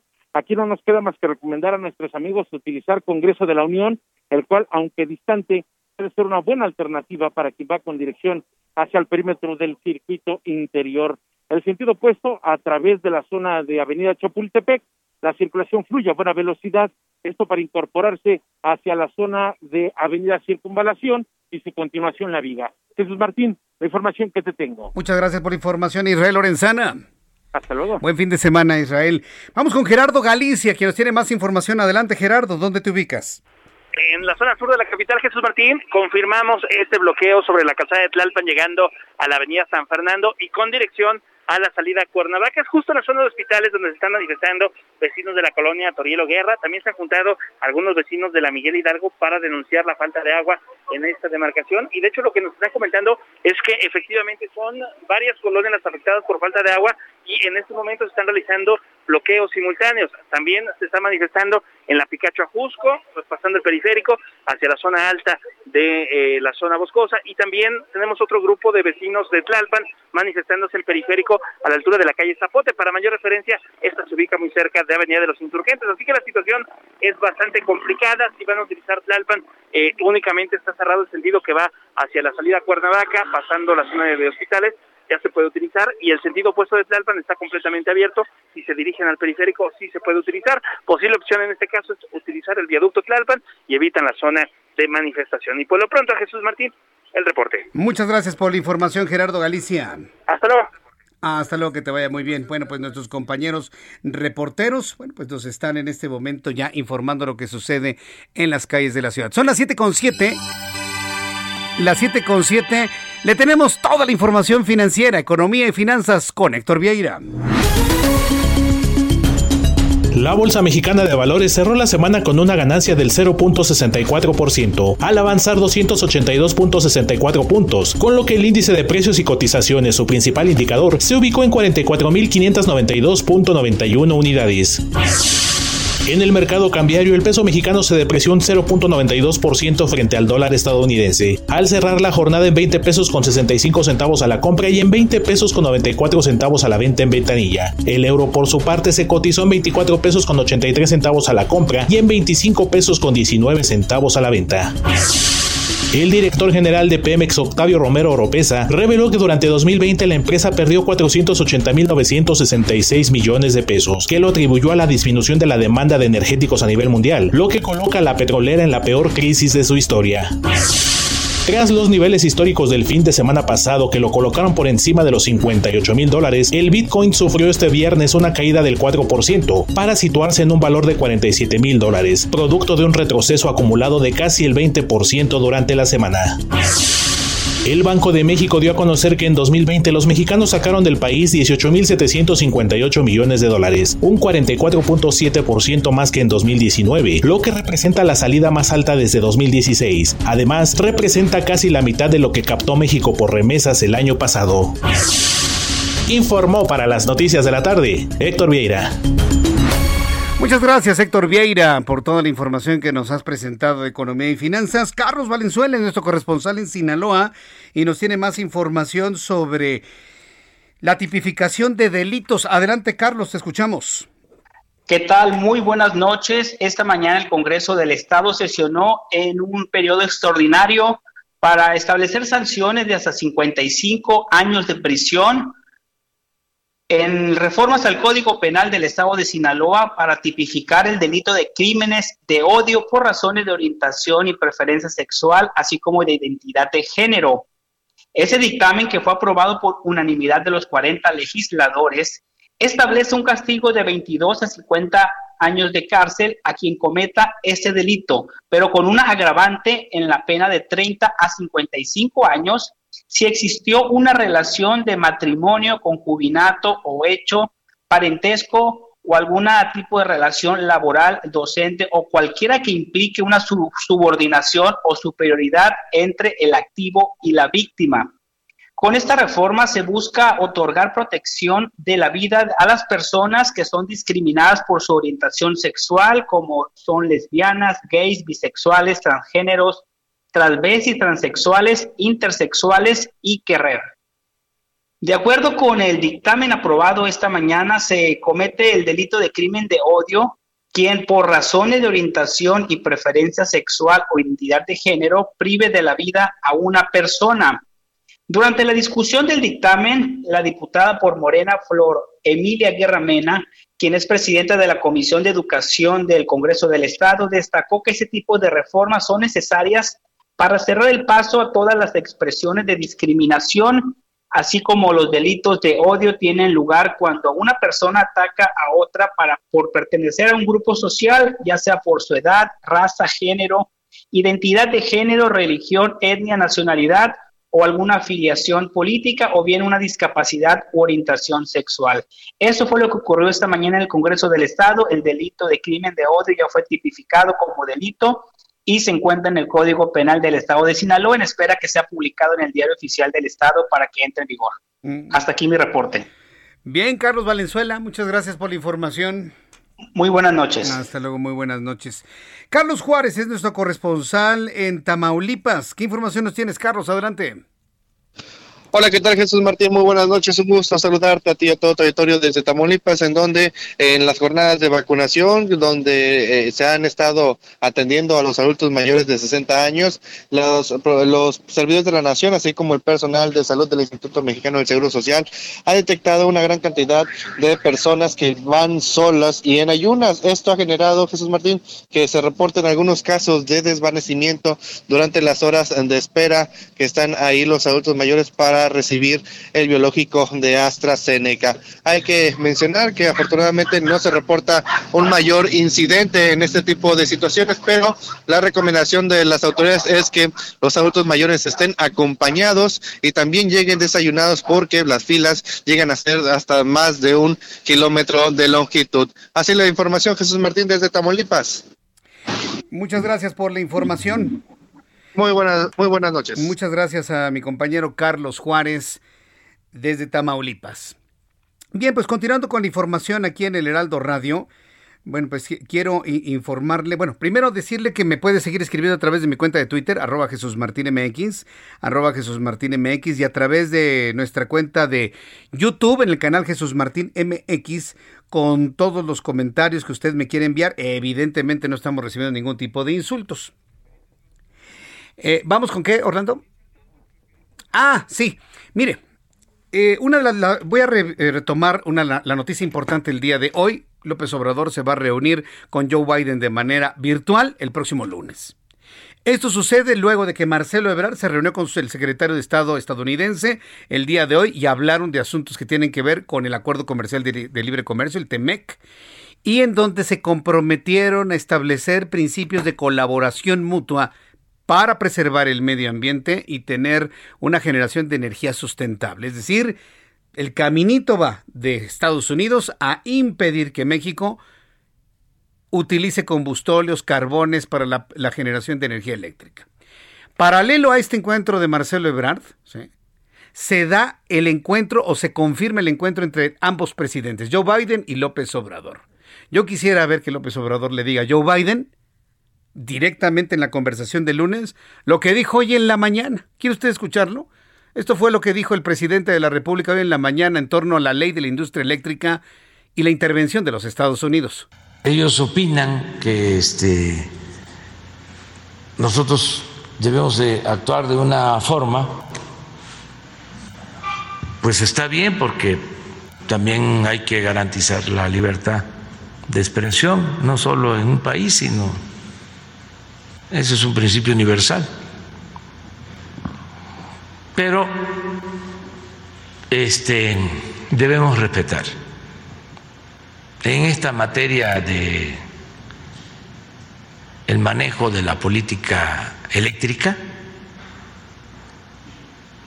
no es este, contradecirme y eh, entrometerme Pero ahora que tuvieron el problema de las heladas en Texas, se dio a conocer de que no funciona bien la política energética que se aplica, cuando menos en ese estado y en otros estados de la Unión Americana. Pero eso ya no me corresponde a mí mencionarlo. Somos libres y soberanos, somos independientes. Somos libres y soberanos, somos independientes. Bueno, señor presidente Andrés Manuel López Obrador, va a tener usted la oportunidad de decirle eso exactamente directamente a Joe Biden el lunes. Somos libres e independientes, que no se meta en la reforma de la industria eléctrica de México. Nada más que no se le olvide que estamos unidos por acuerdos internacionales. Claro, nuestra constitución está por encima de cualquier acuerdo. Pero en segundo lugar están los acuerdos internacionales. Es, de es de primer semestre de derecho eso. ¿eh?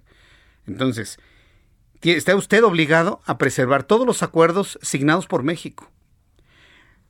Hará berrinches y caprichos en México, los que usted quiera pero en la vecindad con el bloque económico más importante del mundo que es Canadá, Estados Unidos y México, ahí no van a prevalecer sus berrinches, ahí va a prevalecer lo que está escrito, señor presidente. Y se lo decimos porque finalmente usted es un empleado, es nuestro empleado, usted tiene que hacer lo que tiene que hacer por el beneficio de toda la ciudadanía. Eso es lo que tiene usted que hacer. En México, la producción de energéticos dio un giro a partir del 2013 con la promulgación de la reforma energética y posteriormente con la ley de hidrocarburos 2014. Los cambios a la reforma eléctrica afectarían la relación bilateral con Estados Unidos por los acuerdos comerciales firmados por México y lo obligarían a indemnizar a los inversionistas si el cambio de reglas hace inviables sus proyectos vigentes de generación de energía. Creo que el horno no está para bollos como para estarle pagando inversionistas estadounidenses. En la línea telefónica, Estefania Enaro, experta en geopolítica, territorio y seguridad. Eh, eh, Stephanie, me da mucho gusto saludarla. Bienvenido al Heraldo Radio. Muy buenas noches. Hola, ¿qué tal, Jesús? Un saludo para ti y para todo tu auditorio. Y en efecto, yo creo que ese término de soberanía el presidente lo entiende solamente de manera retórica, porque estamos en una era tal que la interdependencia es tal que siempre hay intereses. Entonces, aplicar el término soberanía es simplemente algo que, que pertenece al romanticismo, y más cuando se trata de esta contrarreforma energética, Jesús, que va contra nuestra constitución, contra la ley de cambio climático, contra el Acuerdo de París y también contra el artículo 32 del Tratado de México, Estados Unidos y Canadá, que ponen aprietos nuestra relación bilateral porque más del 80% de nuestras exportaciones se van para allá y con eso te digo cómo está la dependencia con nuestra economía. Ahora bien, eh, lo acabo de comentar, al presidente no le importa si se viola la Constitución, ni las leyes y si pasa por encima de las opiniones de, otros, de otras ideologías políticas en México. Pero podrá hacer prevalecer su idea, su berrinche, su posición frente a un Joe Biden con el cual se va a comunicar el próximo lunes y van a hablar del tema energético porque van a hablar del famoso TEMEC y ante un Canadá con el primer ministro Justin Trudeau. ¿Podrá prevalecer su posición desde su punto de vista, Stephanie? Yo creo que definitivamente no, porque poderoso caballero es don dinero. Estados Unidos tiene el dinero y el que paga manda. manda. Claro. Así lo tenemos que ver simple y sencillamente. Y yo creo que lo que pasó ayer con la subsecretaria de Asuntos para el Hemisferio Occidental, con Julie Chung, que dijo de una manera muy sutil antes de esta reunión entre Marcelo Ebrard y el secretario de Estado Anthony Blinken, dijo que México debería cuidar el clima de inversión y el respeto al TEMEC con respecto a la contrarreforma. Fue un jalón de orejas muy sutil que yo creo que es el preámbulo de algo más fuerte. Ahora, el hecho de que Joe Biden haya accedido a conversar con el presidente, una vez que ya habló Marcelo Ebrard con el secretario de Estado el día de hoy, eso habla de que Joe Biden está tan preocupado por el tema con, México que él mismo quiere tomar el tema con el presidente de México. Esto, esto realmente me, me llama poderosamente la atención. ¿Cómo lo está viendo usted como analista en geopolítica? Mira, yo creo que tiene que ver, uno, con los temas de campaña de Joe Biden. Joe Biden desde su campaña siempre abogó por las energías renovables y él como una continuación de la administración de Barack Obama eleva, eleva el tema del cambio climático a la esfera de seguridad nacional. Ahora, con esta pandemia ha quedado demostrado que todos estamos interconectados. Lo que le afecta a un país, le afecta al otro y el cambio climático debe de ser un esfuerzo conjunto el combatirlo. Creo que le preocupa que México haya pasado de tener muy buena reputación en este efecto, en este efecto, porque fuimos el primer país en vías de desarrollo que entregó un plan para combatir el cambio climático cuando salió el Acuerdo de París y ahora estamos, nos estamos quedando como el que no quiere cumplir con sus compromisos y nos estamos quedando fuera, eso de una realineación energética, porque así como el mundo cambió en la geopolítica del poder, cuando el mundo pasó de la producción de madera a la de carbón y después a la del petróleo, pues evidentemente va a cambiar a las energías renovables y se van a dar nuevos tipos de relaciones bilaterales y nuevos intercambios. Los intercambios de mercancías tal vez pasen a segundo plano y va a haber intercambio de energía.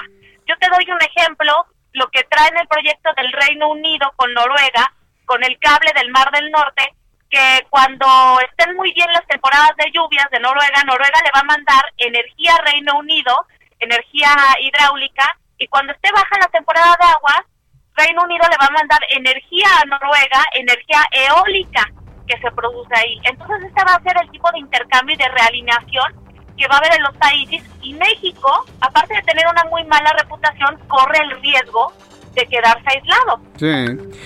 Pues vamos a ver qué es lo que ocurre. Yo no dudaría, inclusive, que el propio presidente de México diga, me salgo del acuerdo comercial con Estados Unidos porque nos quieren invadir, porque no están respetando nuestra soberanía. Casi lo puedo estar escuchando.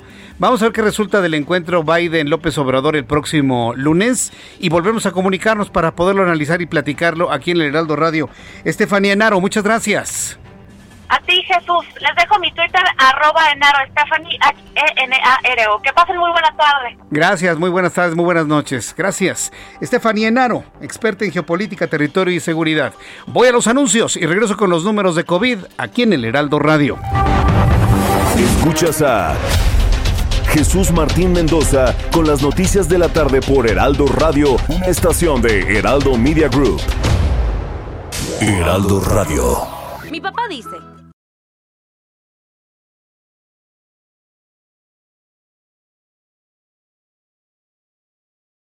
Heraldo Radio. Escucha las noticias de la tarde con Jesús Martín Mendoza. Regresamos.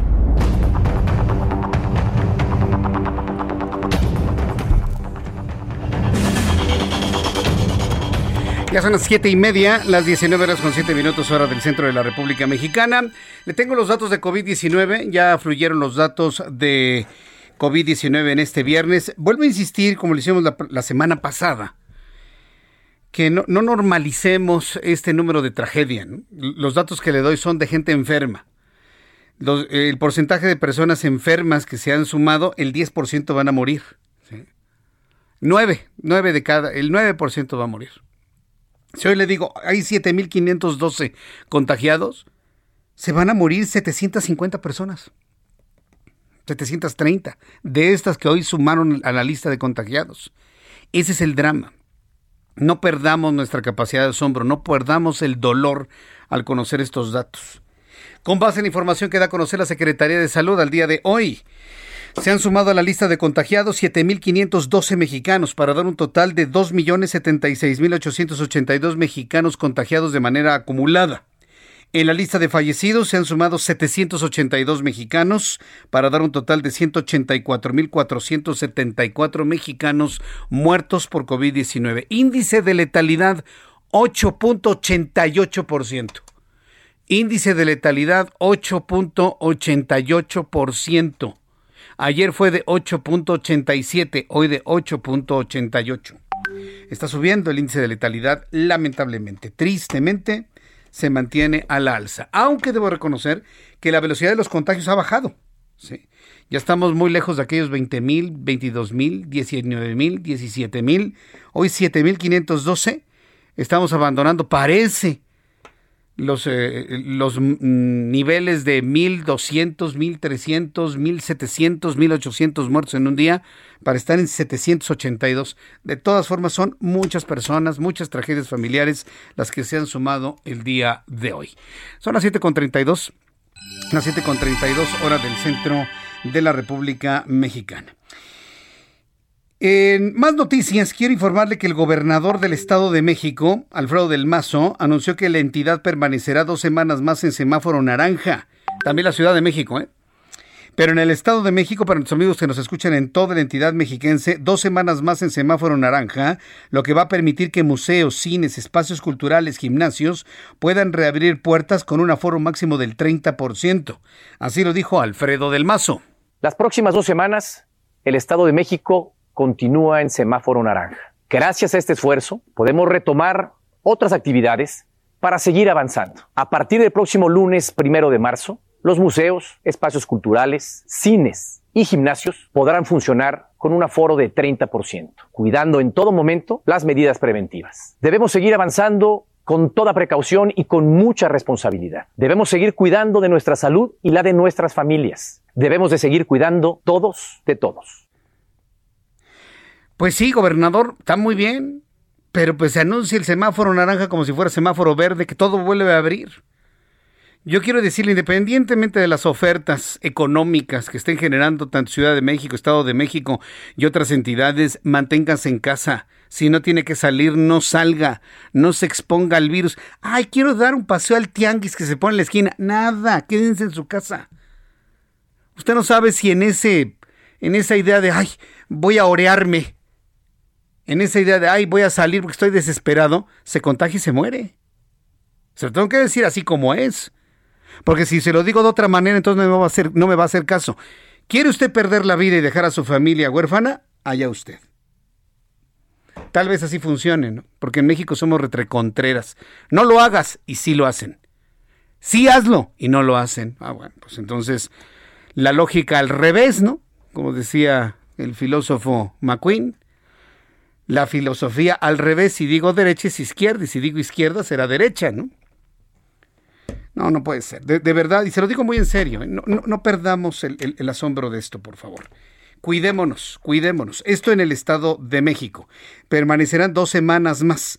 La jefa de gobierno de la Ciudad de México informó que la capital del país se mantendrá en semáforo naranja toda la siguiente semana gracias a la disminución en los números de contagios de COVID y una tasa de positividad del 14%. 14%. Sorprendente. ¿Qué es lo que está provocando un 14% de positividad? Alguien me va a preguntar, ¿y qué es eso, Jesús Martín? De cada 100 pruebas, 14 salen positivas y las otras 86 negativas.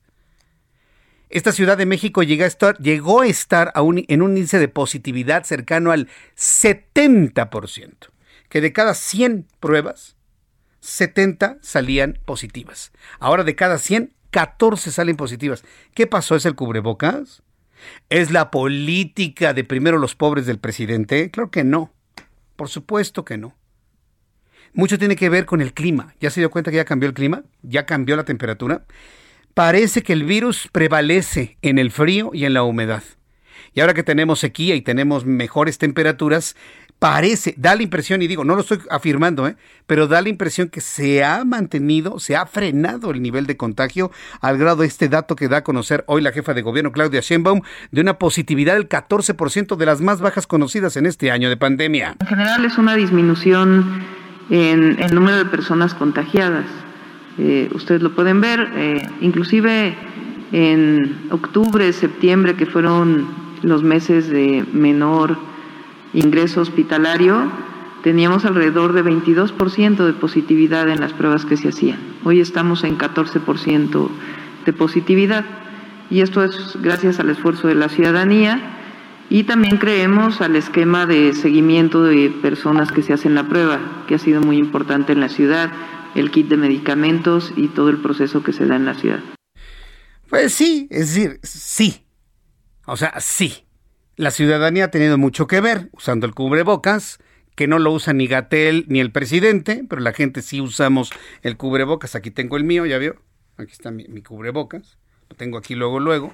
Es más, tengo doble cubrebocas porque aquí tengo el, el cubrebocas oficial del Heraldo, aquí está, es el cubrebocas oficial. La, verdad es que es, un orgullo tener el cubrebocas, el tapa, la mascarilla oficial del Heraldo.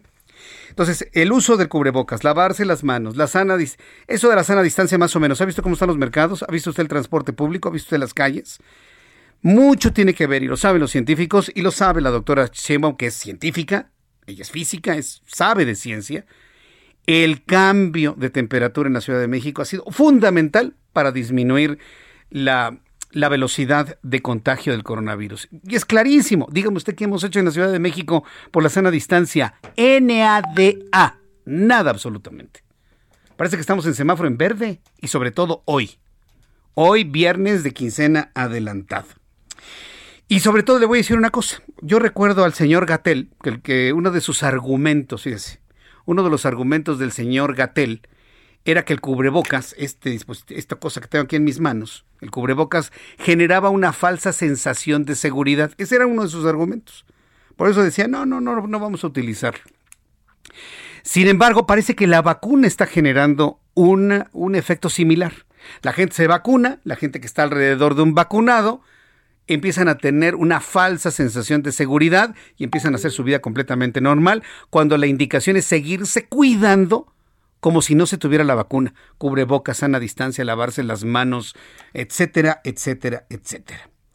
Bueno, quiero decirle que el director de la Agencia Digital de Innovación Pública, Eduardo Clark, explicó que para la siguiente semana los cines, teatros podrán operar con un aforo del 20% en su interior, con su última función a las 8 de la noche, mientras que los gimnasios van a abrir con un 20% de aforo, con operación hasta las 7 de la noche y acceso con cita, dijo Eduardo Clark. Estamos incorporando estos tres cambios principales.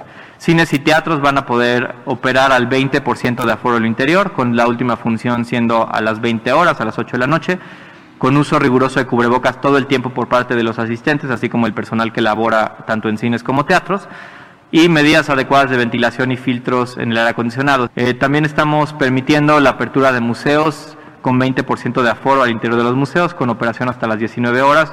De igual manera, gimnasios, 20% de aforo al interior, acceso únicamente con cita bueno, fue lo que ha dado a conocer el gobierno de la Ciudad de México. Por favor, no se confíe. No puede usted confiarse. De ninguna manera, bajo ninguna circunstancia. Y también si las personas reciben su vacuna, no se confíen. El vacunado tiene que resguardarse en su casa como, cual, como si no la tuviera. Así, no exagero, ¿eh? O sea, la vacuna no es una patente de corso para hacer la vida como, como se le venga en gana. No, por supuesto, y lo ha dicho la gente más responsable en el tema de la vacunación en la Organización Mundial de la Salud. Aunque bueno, para el presidente de la República, la Organización Mundial de la Salud y la ONU son floreros. Ya, ya, ya vio que dijo eso. Yo estaba que no daba crédito. Es que está buscando culpables. Todo el mundo va a ser culpables. Culpables de la pandemia en México, pues Biden porque le ganó a Trump, la ONU, la Organización Mundial de la Salud, todos van a ser culpables. Jesús Martínez es culpable, pero el presidente no, él no. Él no va a ser culpable absolutamente de nada.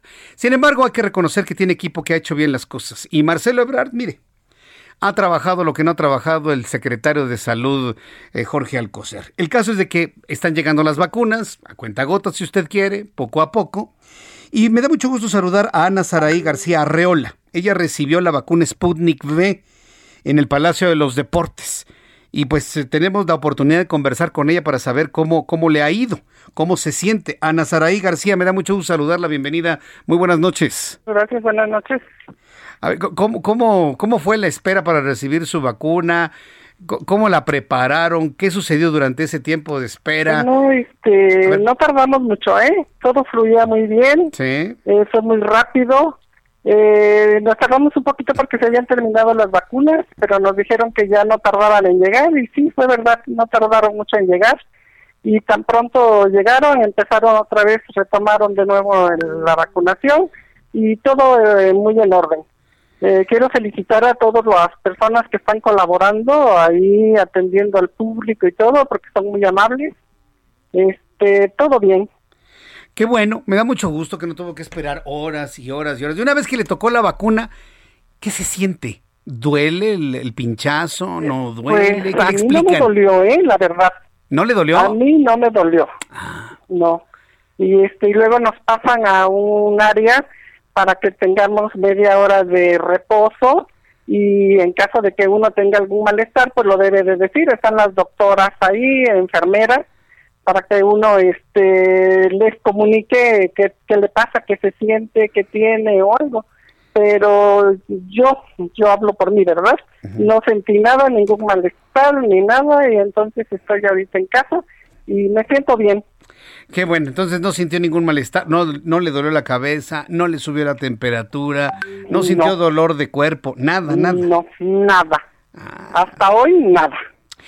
Le recomendaron que usted debe seguir utilizando el cubrebocas, ¿verdad? Y seguirse Sí, lavando las manos y procurando la sana distancia, ¿verdad? Así es, así es. ¿Y lo está haciendo? Claro que sí. Porque bueno, e- esto ha generado, ¿usted consideraría que ponerse la vacuna generaría una falsa sensación de seguridad? ¿De que ya me No. vacuné, ya puedo andar en la calle? No, todavía nos No. tenemos que cuidar porque esto todavía no termina.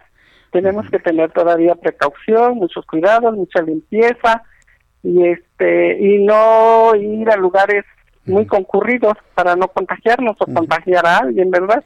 Ana Sarey, coménteme cómo es que se registró para su vacuna. ¿Usted entró a la página de internet mivacuna.salud.gov.mx? ¿Usted No hizo? lo hice yo, lo hizo mi hijo. Ah, ok. Sí. O sea, usted recibió la ayuda de su hijo para registrarse. ¿Y luego Sí. qué pasó? ¿Cómo les confirmaron? ¿Quién les llamó? ¿O fue por correo electrónico? ¿Cómo fue ese proceso? Parece que fue por correo. Ajá. ¿Lo pero hijo? también este lo estuvieron diciendo en los noticieros en la televisión y yo vi mi inicial eh, incluida y entonces por eso acudimos al Palacio de los Deportes el día de hoy. Ajá. Y llegó ahí, estaba su nombre. No, no, nos pasaron, eh, se forma la gente, nos pasan y ya nos atienden, pero este ya nos toca en alguna mesa o escritorio y ahí ya nos piden la credencial y este y ya nos hacen algunas preguntas de que si tenemos este qué enfermedades o si estamos tomando algún medicamento, este y ya nos pasan a otro lugar a esperar que nos llamen para la la vacuna. Muy bien, entonces eh, le hacen una pequeña historia clínica, pasa usted a, a- a la vacuna. ¿En algún momento se le acercaron este siervos de la nación? Yo les digo borregos de la nación, pero siervos de la na- ge- gente vestida de morena para decirle, hay que votar por el presidente, hay que votar por los No, candidatos". no, para nada, ¿Le ¿eh? tomaron fotos a su credencial en algún No, momento? No, Trataron de aprovecharse de, de lo bien que se siente con el proceso de vacunación para decir, no olvide el cambio en el 2018, algo que No. le hayan sugerido. No. En el tiempo que yo estuve ahí, yo no vi nada normal, ni tomaron fotografías. Le estaban tomando fotografías cuando estaba la, la- estaban las personas esperando su turno, entonces estaban bailando, cantando y todo, pero otras cosas no. Eh, ¿Consideraría que entonces toda esta organización que ha logrado el gobierno de la Ciudad de México, de la doctora Claudia Sheinbaum, está bien hecho? Pues yo diría que sí. Sí, ¿verdad? Sí. Fíjese que ha sido ejemplo lo que ha sucedido aquí en la capital de la República para otras entidades que no han tenido la misma suerte, porque bueno, ustedes hasta tiempo de... Vi algunos videos en donde les ponían algunas dinámicas, algunos bailes. Sí. Me imagino que hasta amigos hicieron, ¿no? Durante esa espera. Pues luego no, porque, bueno, yo al menos no, porque como estamos este, a una distancia, entonces, este, pues no, la verdad no. De que sí estuvimos ahí moviéndonos y bailando, pues sí. Pero Ah. así como hacer amigos en tan poco tiempo, no. Bueno, pues eh, la paz, entonces digamos que fue una muy buena experiencia y usted la va a recordar con mucho agrado. Así es. Eh, ¿Quién más de su familia se va a vacunar o ya se vacunó? Este, falta mi esposo, pero no sé si se vaya a vacunar o no, la verdad no lo sé. A él le toca mañana. Eh, eh, Entiendo que a usted le tocó la vacuna rusa, la Sputnik. Le dijeron que va a tener alguna segunda dosis y para cuándo va a ser esta. Dentro de 21 días, a partir, contando a partir de hoy. Ajá, o sea, a partir de hoy 21 Sí. días. O sea, Sí. para el 20, ve- ve- 17, 19. 19 de, de marzo. Sí, algo así. Bueno, pues yo le deseo mucho éxito eh, en la segunda dosis que usted se aplique.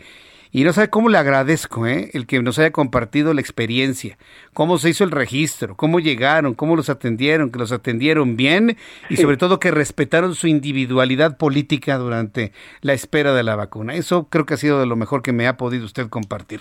Le, le agradezco mucho su tiempo. Al contrario. Gracias, Ana Saraí García, que le vaya muy bien, hasta pronto. Muchas gracias, hasta luego. Es Ana Saraí García Arreola. Es una señora como usted, como usted, como usted, como tú, que recibió hoy su vacuna contra el COVID-19 del Sputnik V. Se escucha bien, se escucha contenta. Buen trabajo se ha hecho aquí en la capital de la República, hay que decirlo, hay que reconocerlo, pero sí era importante saber todo lo que alrededor, todo lo que alrededor conlleva eh, este proceso de vacunación. Entonces, a registrarse en mivacuna.gov.mx, mivacuna.salud.gov.mx, para que usted comparta una historia como la de Ana Saraí García Arreola. Son las 7.47. Las 7.47 horas del centro de la República Mexicana. Hoy es viernes para que nos expliquen con palitos y bolitas algún aspecto de la vida nacional. Mi querido Carlos Allende, qué gusto saludarte, bienvenido, muy buenas noches. Muy buenas noches, mi querido Jesús Martín. Oye, pues, de tantos temas que hay en la semana, yo creo que yo creo que uno muy importante es entender qué es lo que pasó con la Auditoría Superior de la Federación y el, costo de la cancelación del aeropuerto. A ver, explícanos con palitos y bolitas, porque todos estamos hechos bolas, ¿eh? Sí, es que el tema luego se, es como que se enturbió un poco la, la discusión por el tema de no, que los otros datos y la discusión y que la auditoría superior por primera vez, con lo que yo me acuerde, tú estás más, tú llevas más tiempo en esto de los medios que yo, pero yo no me acuerdo en alguna instancia que la auditoría superior haya dicho así de, ah, no saben qué, creo que sí la regamos, déjenme, voy a checar otra vez mi numerito. No, en los 18 años, 20 años que lleva de existir la auditoría superior de la federación, jamás se habían retractado. ¿De qué ha sido incómoda? Sí. ¿De qué ha sacado ronchas? También. Pero de que se digan, ay, perdón, me equivoqué, déjame corregirle. No, jamás, ¿eh? Jamás. no, pero es que, bueno, ellos fueron los que hicieron la, bueno, como el, grueso de la investigación de la estafa maestra. Has de acordarte. Y luego ya fue que fue retomado por otro medio y lo, y lo estructuraron más ya como una investigación. Pero bueno, el tema es, ¿qué demonios le pasó a la Auditoría Superior para llegar al punto que, que, tuvimos esta semana. Oye, eh, Carlos, Carlos, Carlos, perdón que te interrumpe, perdón que te interrumpa porque se está produciendo en este momento una noticia muy importante que inclusive tú hasta mismo vas a decir, ah, déjame decirle al público, súbale el volumen a su radio en todo el país, por favor. La Comisión de Honor y Justicia del Movimiento de Regeneración Nacional Morena acaba de decidir cancelar la candidatura de Félix Salgado Macedonio al gobierno del estado de Guerrero. Este es un triunfo de los movimientos femeninos y feministas.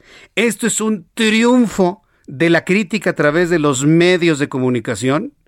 Esto es un triunfo de quienes hemos señalado que un presidente no puede enarbolar a alguien que no tenga lo que establece nuestra constitución, un modo honesto de vivir para poder acceder a un puesto de elección popular. Esto es un triunfo de la ciudadanía a todas luces. Señores que me escuchen ustedes en el Heraldo Radio, este es el mejor mensaje que se puede transmitir de que la ciudadanía organizada puede presionar lo suficiente para hacer cambios en este país. La Comisión de Honor y Justicia de Morena ha suspendido, ha eliminado la candidatura de Félix Salgado Macedonio al gobierno del estado de Guerrero por el Movimiento de Regeneración Nacional. ¿Qué te parece, mi Carlos? Bueno, pues, una de las mejores noticias que hemos tenido en todas las semanas. Sí, ha sido un gran despropósito que, sí, no, no, la candidatura. Era insostenible, era insostenible. Entonces imagínate, yo creo que alguien va a estar muy enojado. Si ya se enojó el señor presidente con lo que nos estás explicando de la Auditoría Superior de la Federación, pues esto, no, no, yo creo que alguien no va a dormir esta noche. No, bueno, ¿de qué va? Se le va, le va a hacer bilis de coraje seguro, pero pues mira, todo en esta vida se acaba pagando, mi querido Jesús Martín. Todo cae por su propio peso, eventualmente. Sin duda. Entonces, yo, yo, yo, creo que va a estar entonces este el hermano de Hermeréndira, ¿no? Este Pablo Amílcar? No, no lo sé, porque eh, eh, el que esté Pablo Amílcar, ese es un asunto de nepotismo, pues es hermano de una secretaria de la función pública. Pues, yo pienso que debe ser Luis Walton. Yo creo que debe ser Luis Walton el, candidato. porque aparte de Luis Walton conoce muy bien todo el, el ámbito turístico en Acapulco. ¿eh? Lo conoce muy bien al derecho y al revés. Yo pensaría que debería ser Luis Walton, pero pues ya veremos finalmente qué, qué decir. Por lo pronto, ahorita la nota es que Félix Salgado Macedonio no, no va a ser el candidato de Morena al gobierno del estado de Guerrero. Mi querido Carlos. Pues qué bueno, digo, ya, ya veremos a ver qué decide Morena ahora para, para este, concursar en, en el Estado. Que digo, sabemos que la tiene prácticamente ganada, ¿no? Pues nada más es, era no tener a a un este acusado cinco veces, denunciado tal cual de, violación en, el poder. Sí, sin duda. Oye, Pero bueno. Entonces, de este asunto, ¿cómo lo ves? El próximo lunes hay comparecencia. Vamos a ver finalmente cómo se acomodan las cosas, ¿no, Carlos? Sí, y luego, lo que he leído de gente que sabe, digo, yo no estoy este, experto en temas de contaduría ni auditoría, pero pues leo, ¿no? Y, y consultas a gente que ha estado más metido en este rollo, y lo que me dicen estas personas es que contaron doble la parte del financiamiento a través de los bonos de deuda. O sea, esto quiere decir que contaron la parte en, de, en la parte de pasivos, ¿no? Si lo vemos como en dos columnas, ¿no? Activos y pasivos. La parte de pasivos la contaron doble cuando contratas una deuda, pues, se vuelven pasivos, y cuando la vuelves a pagar, o sea, el, la recompra de los bonos, también se vuelve un gasto. Entonces, como que sumaron esas dos partes y así fue como se fue estratosférico el número. O sea, es como si, pon tú, yo para financiarme aquí mi una casita todo dar, voy contigo Jesús y te digo, oye, te voy a armar una casa, pocas tuercas, nada más que voy a emitir unos bonos este para mi casita. Son son de a 100 varitos y yo me comprometo que dentro de 10 años te voy a pagar tus 100 varos y un 5% de interés, ¿no? Entonces, dentro de 10 años yo te iba a pagar 105 pesos. El tema aquí es que contaron los 100 pesos que yo tenía de deuda cuando emitieron los bonos y los 105 que yo te voy a pagar de regreso por recomprarte los bonos anticipadamente. Ah, Entonces, en vez de decir eh, que se cancela, ¿no? De tener los 100 que yo recibí y los 100 que te pagué, que eso se vuelve cero, este, lo contaron como 205. Ese es como el detalle. En realidad, la cantidad total va a estar en 100, por ahí de los 155 mil millones la mitad de, lo que se informó, la mitad de... Ya te entendí.